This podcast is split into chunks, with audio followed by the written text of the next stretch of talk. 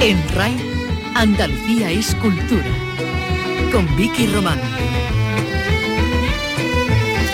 Buenas tardes. El programa de artes escénicas anfitrión va a llegar a partir de este verano a todas las provincias andaluzas, ampliando además, eh, ampliado además en el tiempo hasta el otoño en esta ocasión. En el conjunto romano de Itálica en Sevilla se ha presentado esa tercera edición de este ciclo surgido durante la pandemia para llevar las artes escénicas a conjuntos arqueológicos al aire libre. Este año va a llegar ya, como decimos, a las ocho provincias andaluzas al prolongarse más allá de julio y agosto con una extensión para los jóvenes que va a tener lugar en octubre y noviembre. El Ballet Flamenco de Andalucía estará presente en todos los espacios de ese ciclo por donde se van a alternar espectáculos de teatro y danza, así como actuaciones musicales de artistas como Cenet, Javier Ruibal, Juan Valderrama, Las Migas, Antílopes o Sister o Manu Tenorio.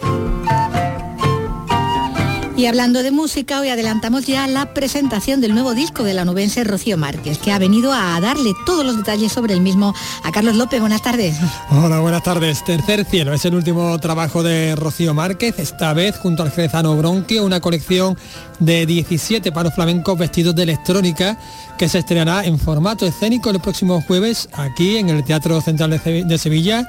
Está todo solo out, por cierto todo ya, todo ya completo. Bueno, estaremos con otra mujer, con la escritora gallega María Oruña, con su última novela El Camino del Fuego, esperada por más de medio millón de lectores. Todos los que siguen su serie negra de Puerto Escondido, protagonizada por la teniente de la Guardia Civil Valentina Redondo, que ahora en esta nueva aventura deja Cantabria para adentrarse en las Highlands escocesas en una trama de crímenes que afecta a su familia política y que tiene como telón de fondo nada menos que las memorias de Lord Byron. Pues con todo eso vamos ya en este espacio que realiza Ángel Rodríguez y que produce Ray Angosto. En RAI, Andalucía es cultura. Con Vicky Román. Eres lo que menos me conviene, lo que tanto me apetece, lo que más me da la gana. Eres lo que siempre me repito, aquello por lo que brindo, la más lista, la más guapa. Eres lo que no dicen las cartas, lo que puedo echar en falta, lo que no quiero perderme. Y él es eh, Zenet, que es uno de los artistas que va a estar presente en la programación de este año del tercer el ciclo de anfitrión, ese festival de artes escénicas de, Andalucía. En el caso de Zenet, bueno, pues estará actuando el 8 de, julio en la Alcazaba de, Almería. Y es que el conjunto romano de Itálica en Sevilla ha acogido la presentación esta misma mañana de esa tercera edición de, de anfitrión surgido, recordamos, durante la pandemia para llevar las artes escénicas a los conjuntos arqueológicos andaluces, aprovechando bueno, ese espacio grande ¿no? al aire libre y que bueno, permanece, se mantiene y este año además eh, más ambicioso que nunca, ampliado en el espacio y en el tiempo, como contaba en la presentación la consejera de Cultura, Patricia del Pozo. Y la verdad es que a lo largo de sus primeras ediciones, Anfitrión ha posicionado eh, se ha posicionado en el verano de Andalucía como una de las mejores opciones culturales para el espectador, no solo de aquí, no solo de aquí, sino también, por ejemplo, ese, ese, peregrino que tenemos haciendo el camino de Santiago durante el mes de, de, julio, pasando por la Vía de la Plata. Es una gran oferta para cualquier persona que venga a Andalucía, que pase por Sevilla o alguna de las provincias donde se oferta el anfitrión. Una selección de la mejor oferta escénica del panorama actual, teatro, danza, circo, música, que como digo, ya se puede ver en las ocho provincias de Andalucía. De subirme a la muralla Sí que llegará a las ocho provincias andaluzas, como contaba la consejera, al prolongarse además más allá de los meses de julio y agosto habituales, eh, esos seis espacios con los que, en los que se van a alternar las actuaciones, lo que es en verano. Y es que habrá una extensión para los jóvenes que tendrá lugar en octubre y noviembre eh, en Huelva y, en Córdoba, lo que hará, como decimos, que el ciclo entre el verano y el otoño eh, pues llegue a, toda, a toda Andalucía. En esta tercera edición, como he dicho al principio, anfitrión, al programa anfitrión se suman nuevos espacios. A los conjuntos ya, en fin, de siempre, de siempre, ¿verdad? El de aquí de Itálica, el de Baelo Claudia, del Alcazaba de Almería, del Castillo de Soel de Fuengirola, se suman la Plaza del Sexy en Almuñécar y la Fortaleza de la Mota en Alcalá la Real, en Jaén, otra maravilla. Pero es que no contentos con eso, que ampliamos anfitrión dos mesecitos más. Bueno está. Y entonces seguimos en septiembre, seguimos en octubre y en noviembre, nos metemos ya en otoño, otoño. Eh, para el público más joven en los teatros de las cocheras del puerto de Huelva y en el Teatro Cómico Principal en Córdoba, que está precioso también. Se le ha hecho en estos años una reforma y está estupendo en pleno centro de Córdoba y muy cerquita de la Fundación Antonio Gala, en el corazón cultural de Córdoba.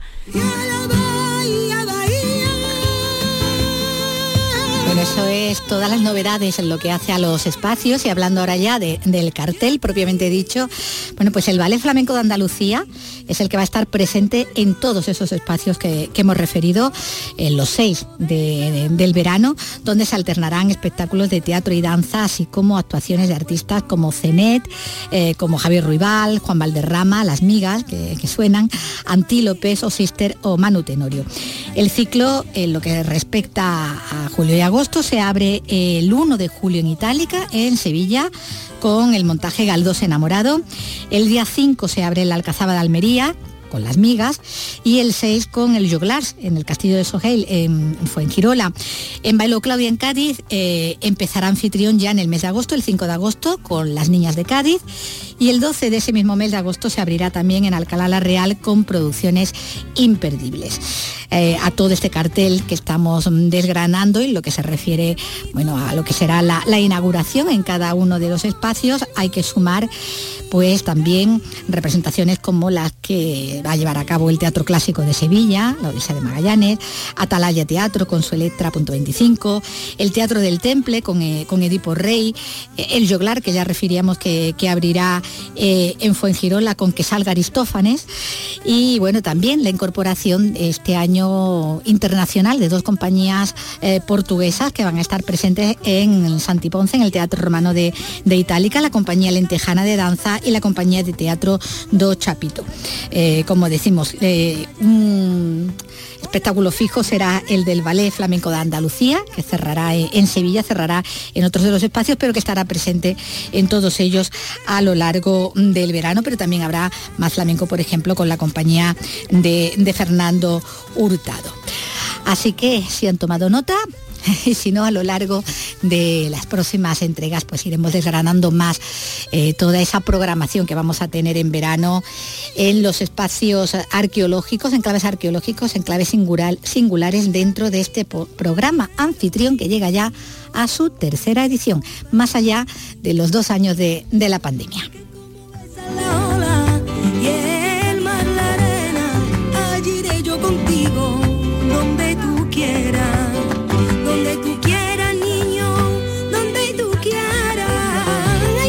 Dentro de, un mes es cuando comienza, pero lo que tenemos ya en marcha, bueno, ya ha tenido lugar su primer fin de semana, es el Festival de Cine Africano de Tarifa.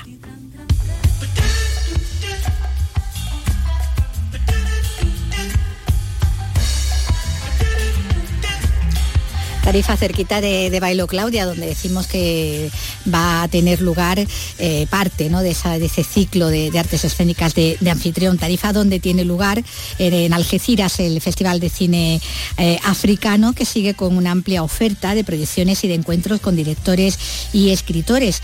Hoy allí, eh, de la programación que tienen allí hoy en Algeciras, nos informa Ana Torregrosa dos escritores angoleños que han trasladado su mirada también al cine a través del cortometraje. Es una de las propuestas para hoy.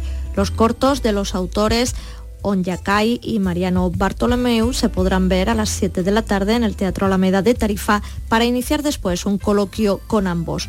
También charlará hoy con los espectadores Erika Etansale, directora de En las brumas de la noche, una película que llega desde la isla de la Reunión, un territorio francés de ultramar situado al este de Madagascar.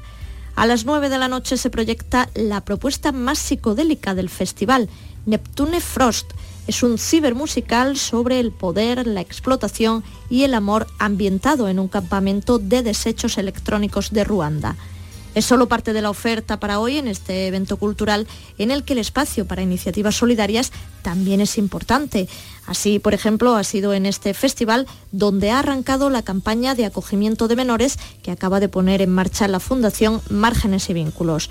Se trata de encontrar familias que ayuden a más de 2.000 niñas y niños andaluces en situación de desprotección.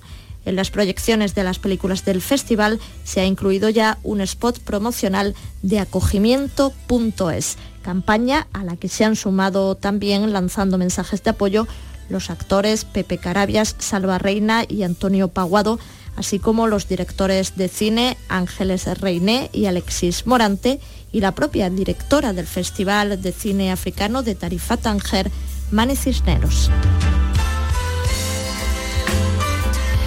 Por cierto que los niños y adolescentes que emigran solos de África a Europa son los protagonistas de la obra Seres de Luz, un documental y una publicación impresa que aborda esta, esta realidad. Ha sido realizado por el equipo de la agencia creativa Buenaventura Estudio con la colaboración de la Diputación de Granada y el Ayuntamiento de Loja, como nos cuenta desde Granada Susana Escudero. El documental, junto con la publicación impresa, nos acercan a esta realidad a través de las historias de Blessing, Mabel y Abde, dos niñas y un niño que tuvieron el valor de salir de su hogar para emprender un peligroso viaje en solitario. Ahora han terminado sus estudios y trabajan, pero como cuenta Mabel, no fue fácil. No quería quedarme ahí porque no me gustaba, pero poco a poco, con ayuda de una mujer, que también me estaba consolando, me ha dado mucho consejo. Tú no te preocupes aquí, nosotros no te va a cuidar de ti, tú no te preocupes. Yo, llorando que yo no quiero, yo no quiero, pero al final me ha quedado y me ha gustado. Un documento estremecedor que sitúa al espectador ante una realidad muy cruda, pero tratada con la mayor sensibilidad, como explica Ramón Soler, director creativo de Buenaventura Estudio. Es un proyecto social para que sirva de herramienta para combatir estos discursos tan falaces que hay sobre, sobre este colectivo. ¿no? Pretendíamos o sea, no generar un artefacto visual que diera pena, que diera lástima, sino hacerlo todo desde un punto de vista muy positivo, muy bonito, muy sensible y con mucha delicadeza. Con el trasfondo musical de los también genios Lori Meyers, el documental se puede ver ya en YouTube.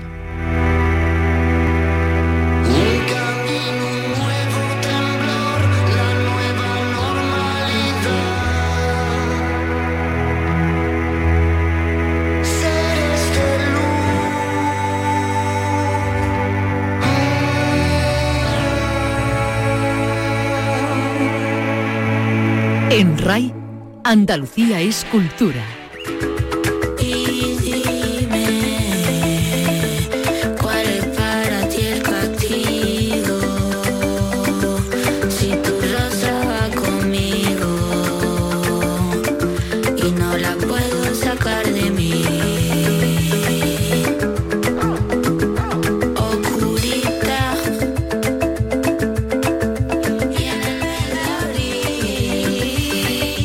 Ya con ese estreno musical de hoy que antes adelantábamos, ese tercer cielo de Rocío Márquez y de Bronquio. Hoy has podido hablar con ellos, ¿no, Carlos? Exactamente, y con Carmen Camacho, poeta, escritora y colaboradora de esta casa, que también ha participado en el nuevo trabajo. Vamos a escuchar la entrevista, si te Vamos a escucharla. Tercer cielo no es una novedad discográfica más, es una declaración de guerra.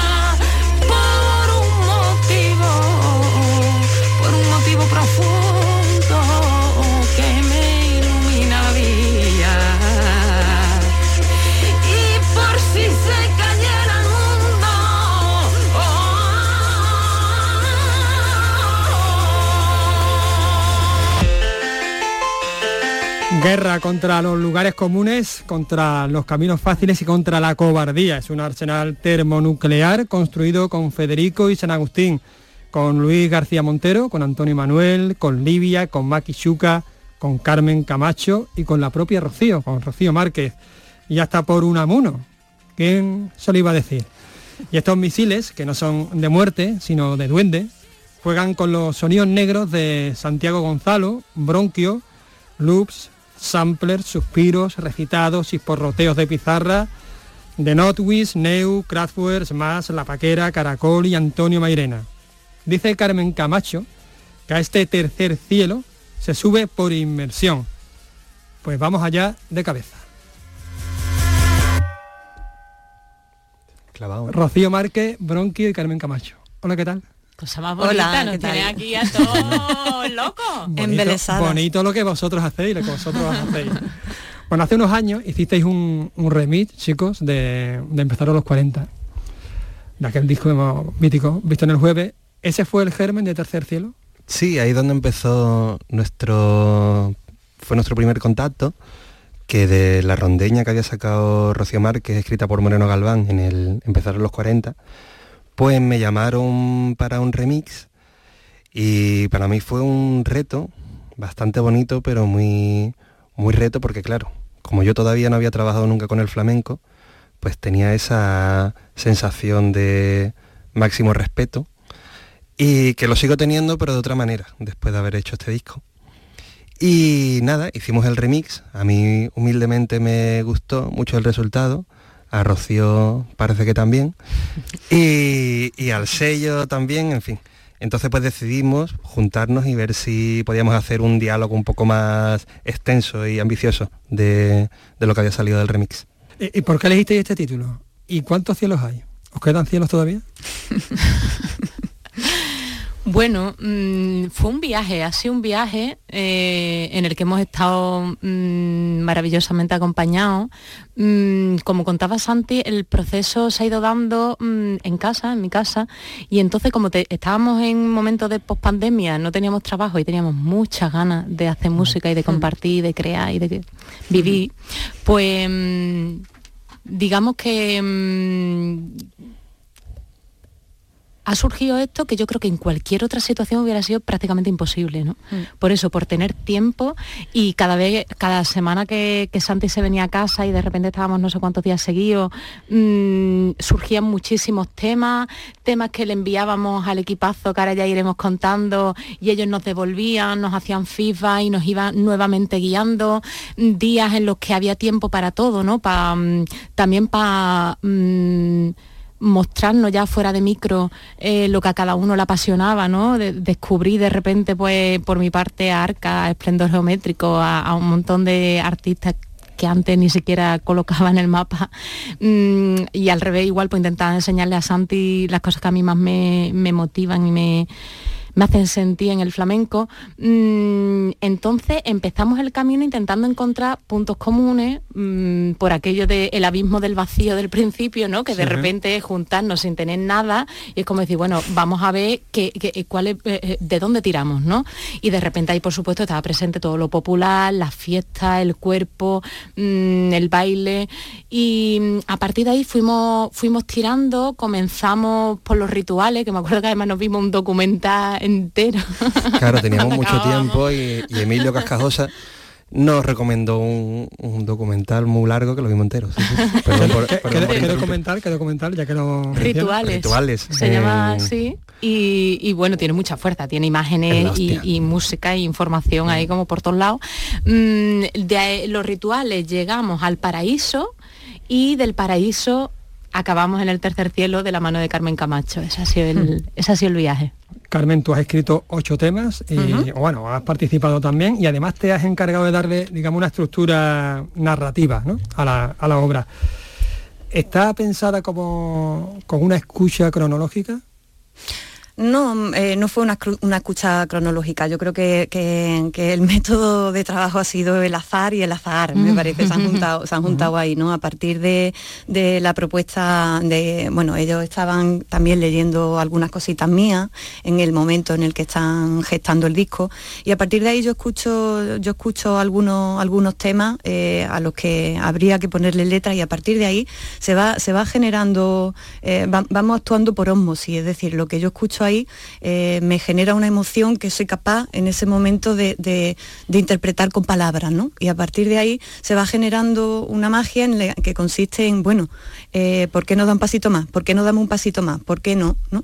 Entonces finalmente se trataba de eso, Decía Virginia Woolf que, cuando uno está ante una escena o ante una emoción se produce una ola en la mente, esa ola en la mente ritmo, es canto, y luego vendrán las palabras, ¿no? Y entonces ha sido el método operativo más o menos que ha funcionado aquí, ¿no?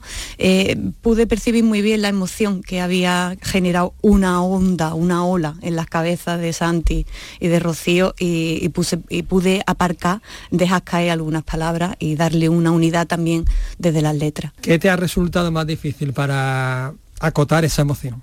Lo más difícil es lo más difícil que pasa también en la poesía. Eh, la poesía consiste en apretarle las tuercas al lenguaje para que se abra. ¿No? Es como el mecanismo de una pinza de tender, tú lo aprietas por un lado y se abre por otro, ¿no? Entonces, eh, ha sido el mismo proceso. Ha sido el, proceso complicado es darle pellizco a aquello hasta que, hasta que quede dicho, ¿no? A que, quede dicho simbólicamente, que lo que tú estés diciendo te lleve a otro lado, pero también que esté encajado en acentos, ¿no? Porque a mí Rocío me lo echaba para atrás, decía, mira, esto es muy bonito, pero a mí me tiene que cuadrar en la sexta, en la sílaba sexta me tiene que cuadrar. Bueno, venga, yo me enfoco para allá, ¿no? Que es lo que hacemos también eh, cuando trabajamos con métrica los poetas, ¿no? Entonces, bueno, ha sido tan complicado eh, como hacer poesía y mm, creo que ha sido más fácil que hacer poesía porque no estaba sola, sino porque yo me subía en la tabla de sur que habían, donde estaban surfeando Santi y Rocío. Cuando abandonamos la sensación de, de pertenencia al presente, nos sentimos solos. Tiene tercer cielo algo completamente ajeno a esto, porque es completamente presente. ¿Creéis que interesará a un público poco habituado acercarse al, flamenco? Mm, fíjate que en este momento creo que es de las primeras veces que esa pregunta no es la que me ronda a mí en la cabeza. Y creo que por eso ha salido tercer cielo, ¿no? Antes me preguntabas del título. Quizá el primer cielo es cuando te dedicas a lo que quieres y, sientes ese disfrute.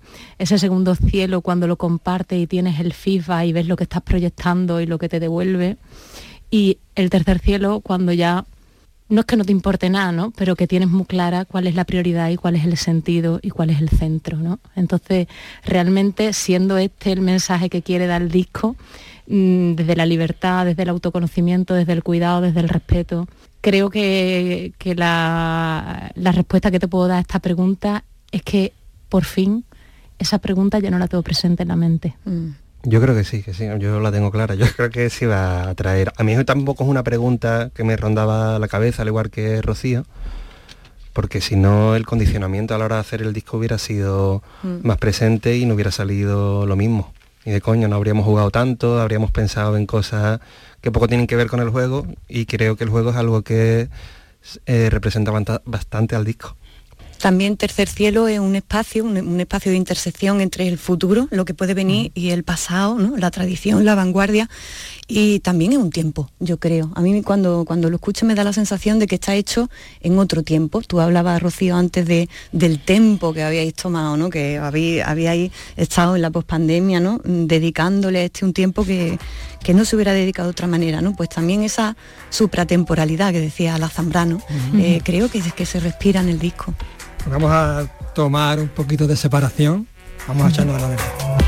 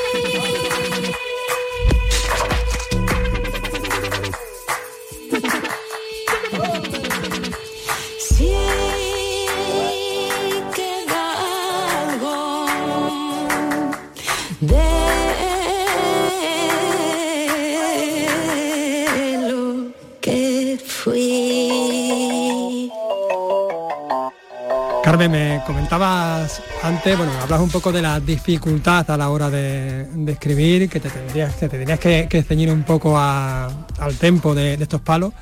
Al ser unos palos tan impuros, si se me permite la palabra, ¿entraña más dificultad?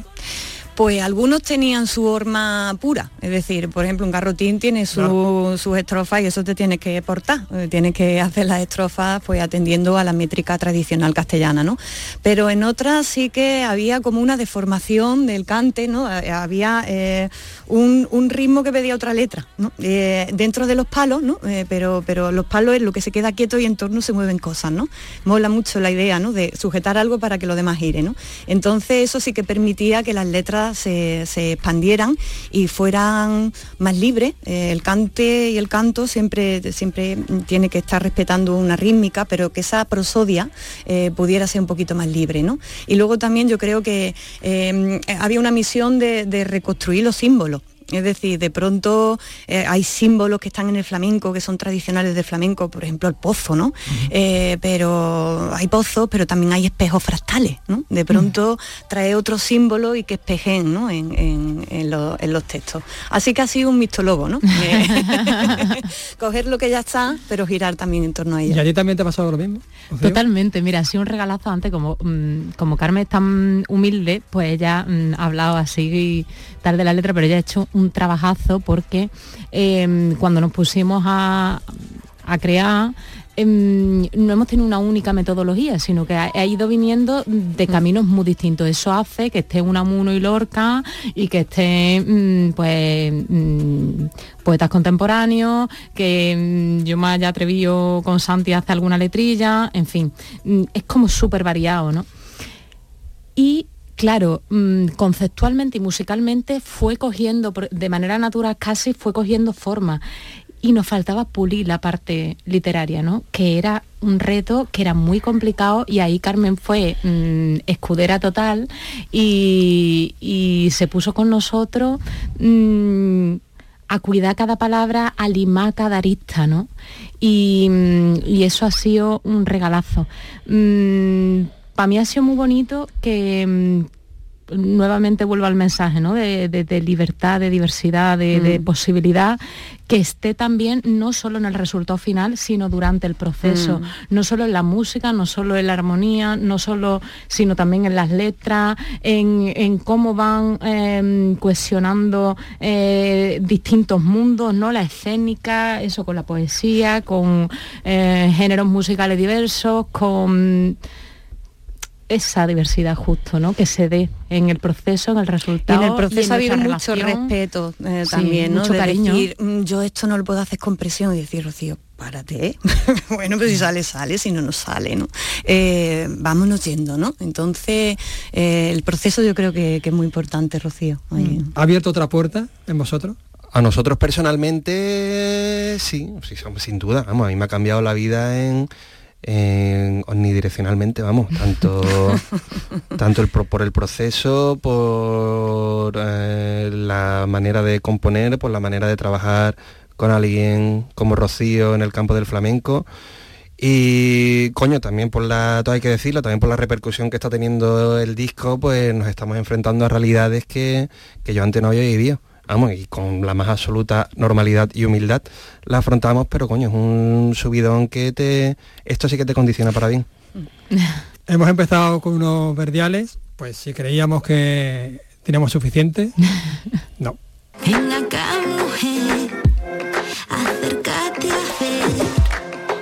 la invisible voy vendiéndose.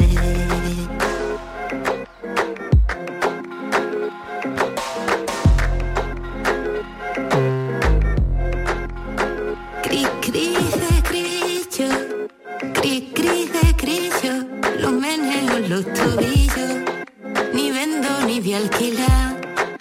hasta el centro de un anillo te voy a regalar. Nos hemos ido a Cuba, nos hemos ido a América de repente. A los pregones. A los pregones. Nos hemos puesto a pregonar de repente con la letra maravillosa de mi Carmen. y mm, sí, sí, sí. Además, justamente fíjate que está mm, estas ganas de incorporar un pregón me vino por un libro que tiene Rafael Cáceres sobre pregones flamencos y en el que tuve la suerte de estar en la presentación y justamente pues hablaba de los distintos tipos y que uno de los tipos, uno de los orígenes del, pregón flamenco está en, canciones de ida y vuelta, ¿no? En cantes de ida y vuelta y cogía una pinceladita de machín y cogía eh, como después eso se lo llevaba a Vallejo a su terreno por bulería. Entonces, eso está presente en todo esto, además de la letra guiándonos y, y del ritmo que me parece tan vendible en este pregón. Asequible. Sí, es para pa rimar, para rimarse. Bueno, pues ahora vámonos al propuesto. En un papel bien doblado, igual que una droga cara, guardaste un día mi nombre. Y ahora es festivo en mi casa. Yo ofrezco un vino y saliva, riego despacio las plantas, se pausa el aire en mis manos, se tensa la piel del alba. Un aguilando. Vamos allá. Vamos allá. Viva Murcia. Viva Murcia. sí, yo creo que mm, que de las fiestas más gordas que me he pegado ha sido en Murcia, eh, con mis amigos de allí de la Huerta Murciana, con Tomás y Bernardo y Paco. Y justamente cantando aguilando, improvisando por ahí. Entonces, mm, esto que también en parte este trabajo está tan unido, como te decía antes, a la fiesta y al baile y a la celebración, pues de repente mm, me trajo, ¿no? Eh, esos recuerdos, los compartí con Santi y, él lo vio clarísimo y fue como, espérate, mira, pues yo creo que sí, hacemos tal cual. Y aquí hay una, anécdota que me parece bonita, que es que justo lo que está sonando ahora, el coro de los hombres, la, mm, la letra es mm, popular, está dentro de un aguilando popular, pero eh, está planteado de manera para que mm, pueda dialogar perfectamente con con la letra que hicieron Maquichuca y Carmen Camacho. Entonces, mm, eso también es un guiño, ¿no? A que realmente lo popular está siempre presente, a que ese amor que hay en los villancicos de la madre al niño también se da en otros aspectos de la vida. Mm. Cuando una se alumbra a sí misma. ¡Uy, qué bonito! ¡Qué bien habla, hija mía! ¿Qué es lo que dice esta, esta canción? Voy a parirme a mí misma. y de parirnos a nosotros mismos a preferir la muerte.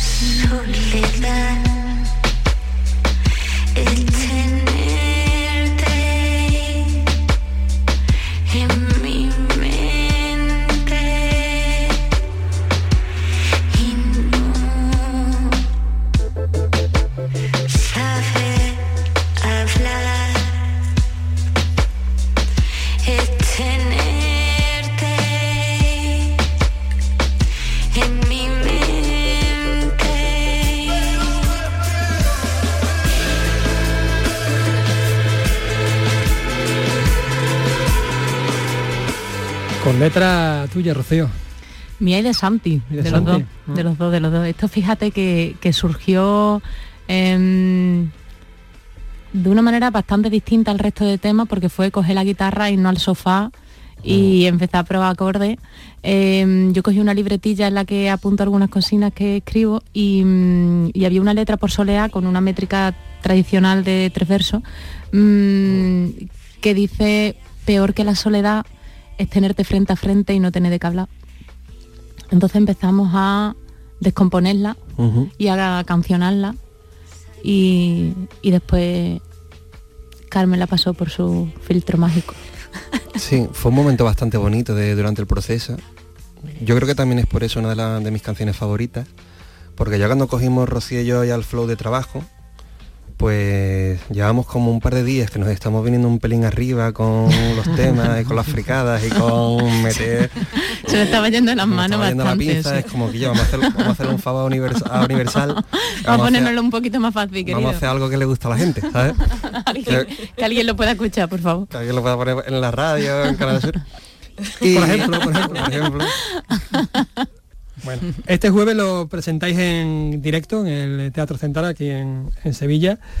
De hecho es el espectáculo inaugural, aunque ya tuvisteis una pequeña Un preestreno. preestrenito, sí, en Torrox. ¿Cómo cambió el disco de hacerlo música, hacerlo espectáculo escénico? Pues mira, te diría que ha sido como mm, cerrar un proyecto y abrir una nueva etapa. O sea, ha sido abrir melón totalmente, porque en esta residencia que comentabas antes en Torrox, que nos la ofreció Miguel Marín, el Flamenco Festival, eh, Flamenco in Progress se llama, eh, es maravilloso porque mm, además del alojamiento allí en una casa preciosa, pues puedes estar trabajando en el teatro de allí de Torrox y tienes, pues claro, los recursos a nivel de logística, pues todo lo que te ofrece un teatro, a nivel de iluminación, de sonido, eh, lo espacio, eh, el espacio en sí, ¿no? Que ya.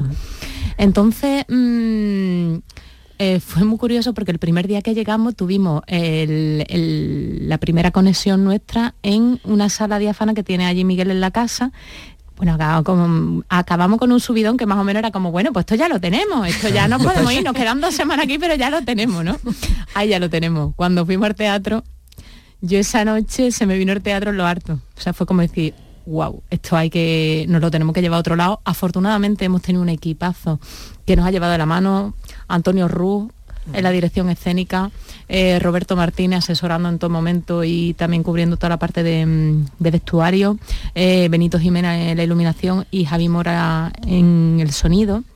Entonces vamos, nos llevan como en volanda y realmente está, esto ha vuelto a ser otro parto. O sea, llevamos, llevamos unos días como de mucha revolución, de, de sentir mucho, ¿no? De sentir con, con mucha fuerza. Y, mm, y está siendo apasionante realmente, ¿no? Ver que, mm, que estamos encontrando un camino que de repente a una y va de la mano y, y pone de- en consonancia todo lo que está pasando musicalmente con lo que está pasando físicamente, ¿no? Que, que de repente le permitamos al cuerpo habitar el espacio y habitarse a sí mismo a través de la música, para mí está siendo un regalo total y una oportunidad muy bonita de, abandonar la silla de Enea. Mm. Porque lo vivo era lo junto, decía Luis Rosales, y aquí es que se juntan muchas cosas, que me parece a mí, ¿no? Que, que toman mucha vida, ¿no? Porque está también esa parte escénica que yo estoy deseando de verla. Eso yo no, eso yo no lo he visto y estoy loca por verlo. Qué ilusión. Y nosotros de compartirlo. Tenemos ya nervios bonitos en compi. Tenemos nervios bonitos, sí, porque yo qué sé, si fuera en Gijón o en Albacete, con todo, Todo el nuestro Estaría más respeto. tranquilo a lo mejor. con todo el respeto a Gijón y Albacete, pues me daría un poco más igual, pero porque sé que la gente que va a venir a verme no son mis amigos. Mm. Y el hecho de que vayan a venir a verme amigos y familiares y tal, me pone un poco un poco nervioso, nervioso bo- bonito, pero hostia, no sé, espero desconectar pronto en el escenario y olvidarme que toda la gente que tengo ahí es la gente con la que compartí mi vida. Qué bueno. Pues esto lo vamos a ver, lo vamos a disfrutar y lo vamos a escuchar este jueves en el Teatro Central. Muchas gracias por atendernos. Gracias a ti por esta entrevista. Yo me bonita. quedaría aquí a vivir en esta entrevista, pero nos tenemos que, que ir ya y viva la libertad. Viva. Viva. Emocional sentimiento. Si me levantas el pelo, verás mi frente marca, marca con trazos de barro. Yo te ofrezco el pensamiento de la yema de mis dedos,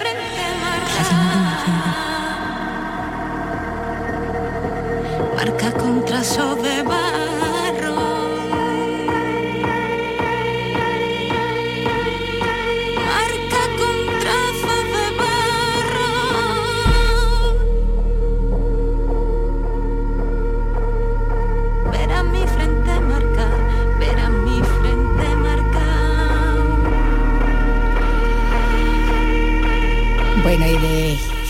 De Rocío Márquez a, a una directora de cine, porque pasamos de la música al cine.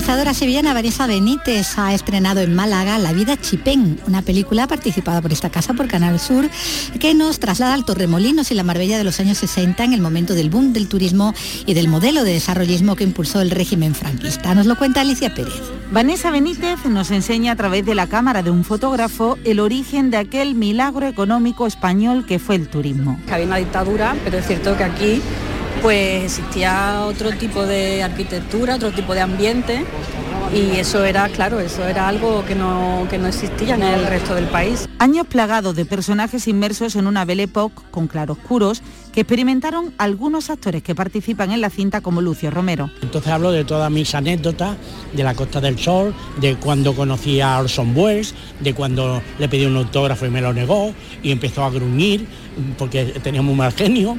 Frank Sinatra encantador, encantador, sí, aunque tenía, decía que era mafioso. Y todo eso lo he vivido yo. Yo creo que por eso me llamaron para esta película, porque necesitaba un señor mayor y más mayor que Lucio Romero no lo hay. No en Málaga, en España. Relata hechos oscuros como la famosa redada contra los homosexuales del pasaje Begoña en el Torremolino de los 70. Sandra fue chica Almodóvar. Se sacó la pistola y me la puso aquí en la silla. Me llevaron luego a la comisaría de Torremolino, me trajeron aquí a la cárcel de, Málaga y de ahí me mandaron a Extremadura y sin comerlo y, beberlo tuve un año y medio por ahí. Una película que nació con espíritu documental y que nos traslada a través de una magnífica fotografía a esa vida chipén que una vez vivió la Costa del Sol.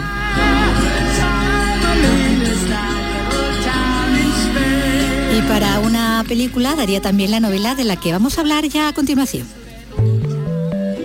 En RAI, Andalucía es cultura. El carnaval lo tienes en RAI, en Radio Andalucía Información. Llegan las semifinales al concurso de agrupaciones del Carnaval de Cádiz y en Carnaval Sur seguimos viviéndolo contigo. Carnaval Sur, hoy desde las 8 y 25 de la tarde en RAI con Fernando Pérez. Síguenos en nuestra web, app y en nuestra plataforma Canal Sur Mar. Desde Cádiz para Andalucía, España y la humanidad, muy buenas noches, buena gente. RAI, Radio Andalucía Información, tu palco del carnaval.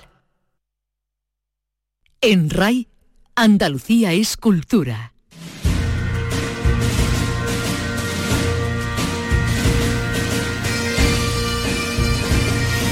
La escritora gallega María Uruña acaba de publicar su última novela, El Camino del Fuego, esperada por más de medio millón de lectores, todos los que siguen su serie negra de Puerto Escondido y que ahora pues nos traslada al paisaje escocés. Hablamos con ella de este nuevo trabajo. Hola María, ¿qué tal? Buenas tardes. Hola, buenas tardes.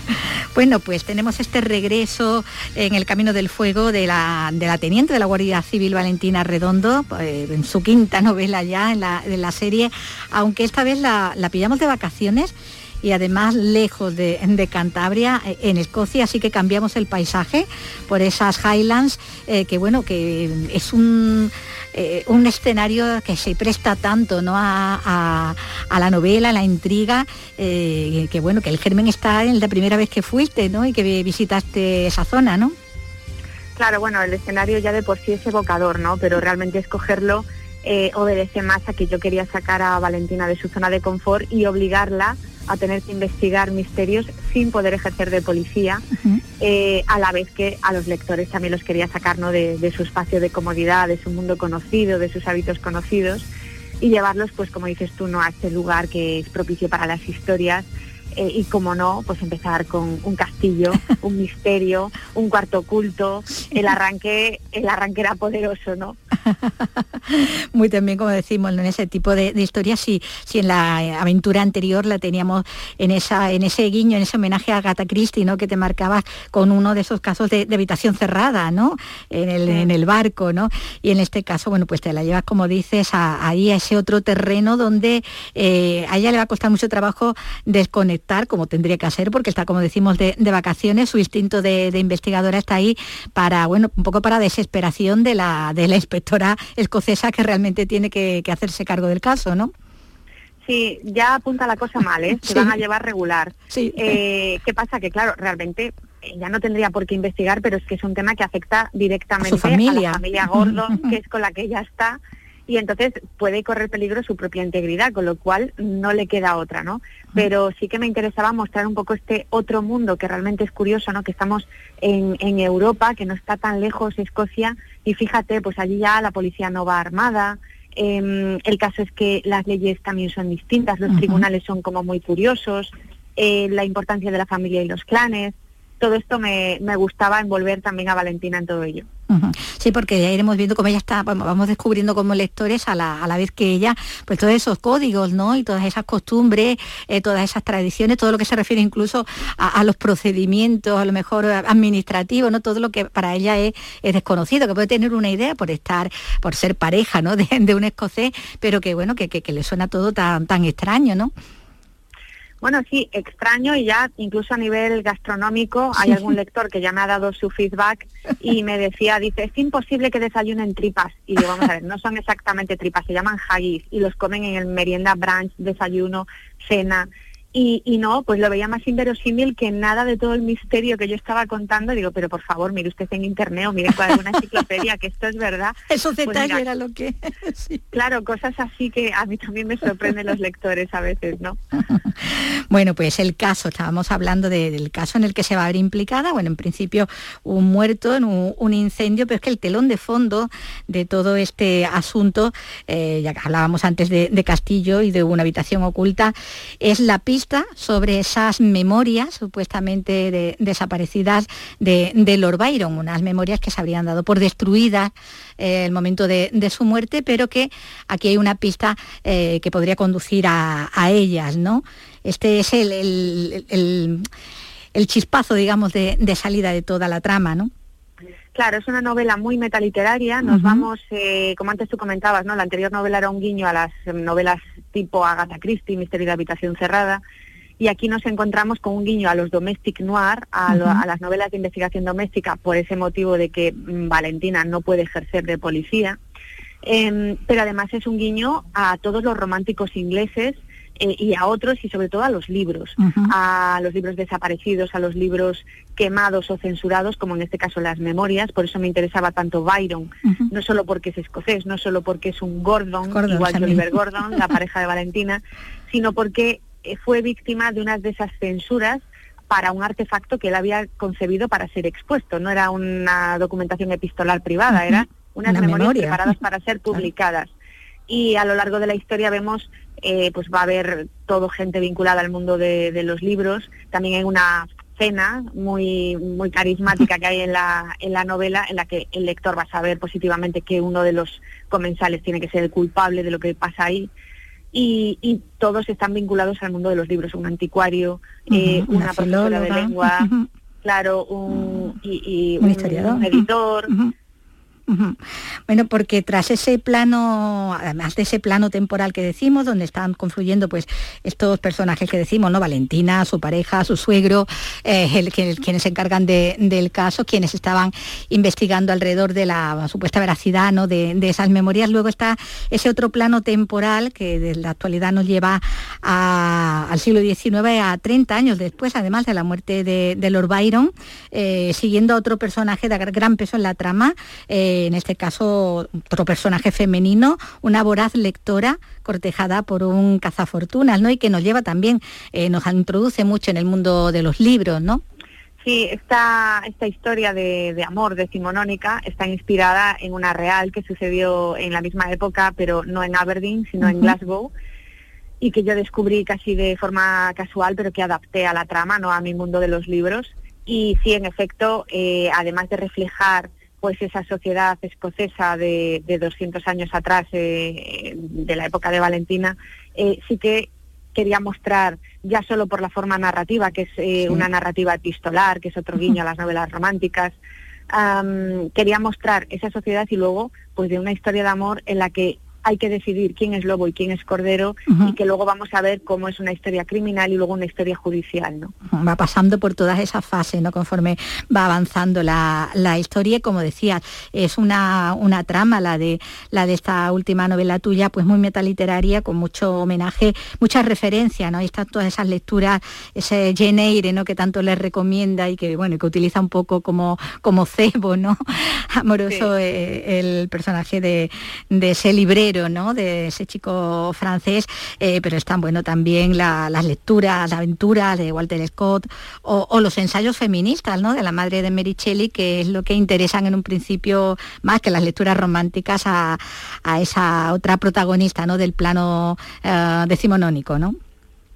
Sí, y, el hecho de, hacer estos guiños a todas estas obras es también obedece porque a mí interesa hacerles un homenaje porque son la base de lo que escribimos también a día de hoy. Yo siempre me acuerdo de Virginia Woolf, eh, pues cuando hace este ensayo de, una habitación propia, que dice que no hay ninguna obra eh, maestra que realmente lo sea por sí misma esa obra maestra, sino que ha añadido todo ese pensamiento intelectual acumulado de otras obras previas, ¿no? Y yo creo que esto en efecto es así y tenemos mucho que agradecer a estos autores porque sentaron bases para lo que escribimos ahora. Y, y me sorprendía esta semana un lector que ya había acabado el libro muy extrañado de que la cabaña del tío Tom lo hubiese escrito una mujer. Un libro tan famoso en aquella época, ¿no? Yo, pues sí. Para eso también nosotros estamos aquí, para recordarlo. En el plano literario, por ejemplo, porque la bibliofilia está muy presente en, este, en todo este relato por ese amor por los libros, amor como el de, mm. el de la em, protagonista escocesa, pero también eh, por esa, y ese amor ya no tan en positivo, ¿no? Por la posesión, ¿no? Por hacerse con tesoros, ¿no? Claro, fíjate aquí, aquí realmente tenemos mm, dos vértices de la historia. ¿Por qué os interesa encontrar estas memorias u otros libros perdidos? Por su contenido, por contextualizar a ese autor y entender cómo trabajaba, encontrar otro, otro tesoro que hubiese salido de esa personalidad o por su contenido económico realmente. Hay verdadera pasión por los libros y hay personajes en la trama en los que tú ves esa, incluso en la cena famosa, eh, ves esa pulsión por los libros y esa pasión por alguien a quien admiras y que perduró en el tiempo. Por eso Byron me interesaba destacarlo, porque yo pensaba, ¿cómo sería para que hubiese, que haya perdurado a través del olvido y, haya traspasado los, los umbrales de la memoria y que todavía sigamos hablando de él. Esto es como Oscar Wilde. Seguimos repitiendo sus frases, seguimos recordando sus anécdotas, ¿por qué las de él sí y de otros no? Eh, y entonces pienso, mm, debían de ser personas que nada más llegar a una habitación la llenaban con su presencia, ¿no? Y, y por eso también queremos rescatar lo que escribían, lo que pensaban, para colarnos en su interior y ver por qué ellos sentían tanto la vida y estaban tan vivos. Ah, es una trama que vamos a ver que, trasciende ¿no? también a la de a los propios protagonistas en cuanto a que eh, también puede afectar a, su propia historia ¿no? familiar, ¿no? Claro, eh, aquí también, por eso lo que te comentaba de adentrarnos en, otros hábitos, en otros usos y costumbres y en otros valores y en la importancia desmedida que se le da a los clanes, a la familia, al honor, a la dignidad, al, al apellido que esto, a ver, tampoco nos tiene por qué parecer tan lejano eh, a nivel burgués aquí, pero sí que esto existía y existe y se le da mucho valor a, a, quién perteneces, ¿no? A esa identidad que te da ese apellido. Aquí, bueno, los Gordon y los, y los, Forbes, ¿no? Son esos clanes que aunque han pasado los siglos, estamos en el siglo XXI, pues eh, sigue pesando, ¿no? Eh, todavía esa, las diferencias, las rencillas, ¿no? La rivalidad exactamente, ¿no? Sí. Se arrastra. Bueno, de hecho, todo lo que cuento que sucedió entre los Forbes y los Gordon es real y hubo muchos más episodios porque yo cuando estuve en el castillo de Huntley en Escocia, eh, por supuesto me compré todo lo que había allí en libros en inglés de, pues eso, del castillo, de los Gordon, de tal. Y bueno, e, es, que se odiaban a muerte. Cuando cada vez que podían hacerse una perrería, se la hacían. Y, claro, esto me, me, llamó mucho la atención, me suscitó curiosidad, incluso algo que, me recordaba Juego de Tronos, el, la boda de sangre que se cargan a no sé cuántos de un clan al otro. Y digo, bueno... Sí, es que aquí había también una historia así, de ese tipo, ¿no? Claro, pero fíjate que son rivalidades que trascienden el tiempo y el espacio porque ya eran nietos, bisnietos que, que ya habían aprendido desde pequeños que a esos había que odiarlos, ¿no? Y bueno, y, con eso ha crecido eh, la pareja, ¿no? De, la protagonista de Valentina, ¿no? Oliver, eso es esa historia, pero él las escucha como algo del pasado, ¿no? Como que, han quedado como muy, muy atrás, ¿no? Claro, al final su identidad se forma no solo por los valores y costumbres, sino por a quién tenemos manía, a quién odiamos, a quién respetamos más. Eh, todo esto forma parte de la idiosincrasia de los clanes. Bueno, vamos a ver, como decimos, que hay aquí todo, todo un homenaje a, los libros, al mundo literario en esta, en esta historia, en este noir doméstico, ¿no? Que es verdad, eh, que, se, que se entronca dentro de ese, bueno, no sé si género, ¿no? Pero otro género dentro del género, ¿no? De la, de la intriga y con esta peripecia, como decimos, que, en la que se va a ver inmersa investigando también, pero en paralelo, porque no es una investigación oficial, obviamente, porque no se encuentra ni mucho menos en su en su radio de, actuación, nuestra protagonista Valentina, Valentina Redondo, en un momento en el que, bueno, la, hemos retomado después de la, de la historia anterior en, un momento de, estabilidad también eh, eh, sentimental, ¿no? personal. Eh, pero bueno, que se ve trastocada también con, este caso en el que se ve tan inmerso directamente pues su suegro, que, además por primera vez se está dirigiendo a ella como nuera, ¿no? Sí, esto también le resulta sorpresivo a ella y a mí me interesaba mucho eh, no mostrar a Valentina eh, pues como siempre, ¿no? Incluso en el libro anterior que la ves como muy fuerte, muy radical em, y puede seguirlo eh, siendo, pero no, no todo el rato estamos en alerta y a la defensiva. nosotros mismos tenemos que autoconsiderarnos y decir, bueno, pues cuando me voy de vacaciones una semana pues a Sevilla, a Cádiz, a Tenerife o a Galicia, ahí a lo mejor sí que me desvisto de mi chaqueta habitual de en la oficina o en el trabajo, donde sea, y bueno, me relajo un poco y soy un poco más un niño, ¿no? Y eso también yo lo quería mostrar de forma deliberada porque no estamos eh, evolucionando todo el tiempo ni alerta todo el tiempo y, creo que era necesario mostrar esta parte más humana y más familiar también. En la que ella, bueno, pues tiene también eh, sus ratos, ¿no? Para, pues para disfrutar, pues como una turista, ¿no? Prácticamente. Poco rato. Poco rato, sí, muy poco, muy poco, pobrecita, pobrecita. La dejas descansar muy poco, eso sí es verdad, ¿no? Pero sí, que es verdad que la encontramos ya pues como eso, como en otro, en otro registro, ¿no? También que es más mm, como un testigo, ¿no? Ajeno a todo, a un, mundo que, bueno, que no, en el que ella tampoco tampoco es que se desenvuelva del todo, ¿no? Es un poco el lector, o claro, se puede como nosotros, exactamente. Claro, porque es como todo nuevo, diferente, ella misma pues se sorprende de todo lo que ve, de todo lo que escucha y, y por eso me era muy fácil, así como me resultó fácil traerme a Oliver Gordon desde Inglaterra hasta, Cantabria. hasta, Cantabria, porque así le mostraba a todo el mundo las particularidades de esa zona, me es fácil ahora que Valentina sea los ojos del lector claro, al revés, para, para mostrar lo, que más llama la atención de allí, ¿no? Ella es la, es la observadora en la que nos vemos todos reflejados, ¿no? Los que estamos leyendo la, novela El Camino del Fuego, la quinta que tiene como protagonista a, Valentina Redondo y bueno, que, la, que es la que nos ha traído ahora de nuevo a, María Oruña por aquí, para, por Andalucía. Pues muchísimas gracias María y, y enhorabuena. Nada, gracias a ti. En RAI Andalucía es cultura. Cuatro años de felicidad intercalada Hablábamos de, de, esa nueva novela que nos trae María Oruña. Y nos vamos a despedir como siempre con música y hoy pues con, con, Antonio Flores porque hoy lunes se cumplen 27 años ya de la muerte del compositor, cantante y también actor español, el único hijo varón de la cantante Lola Flores y del guitarrista El Pescailla y padre a su vez también él de la actriz eh, Alba Flores con composiciones que recorrieron pues, un amplio espectro, desde el rock hasta las baladas, pasando por la bossa nova y por el blues.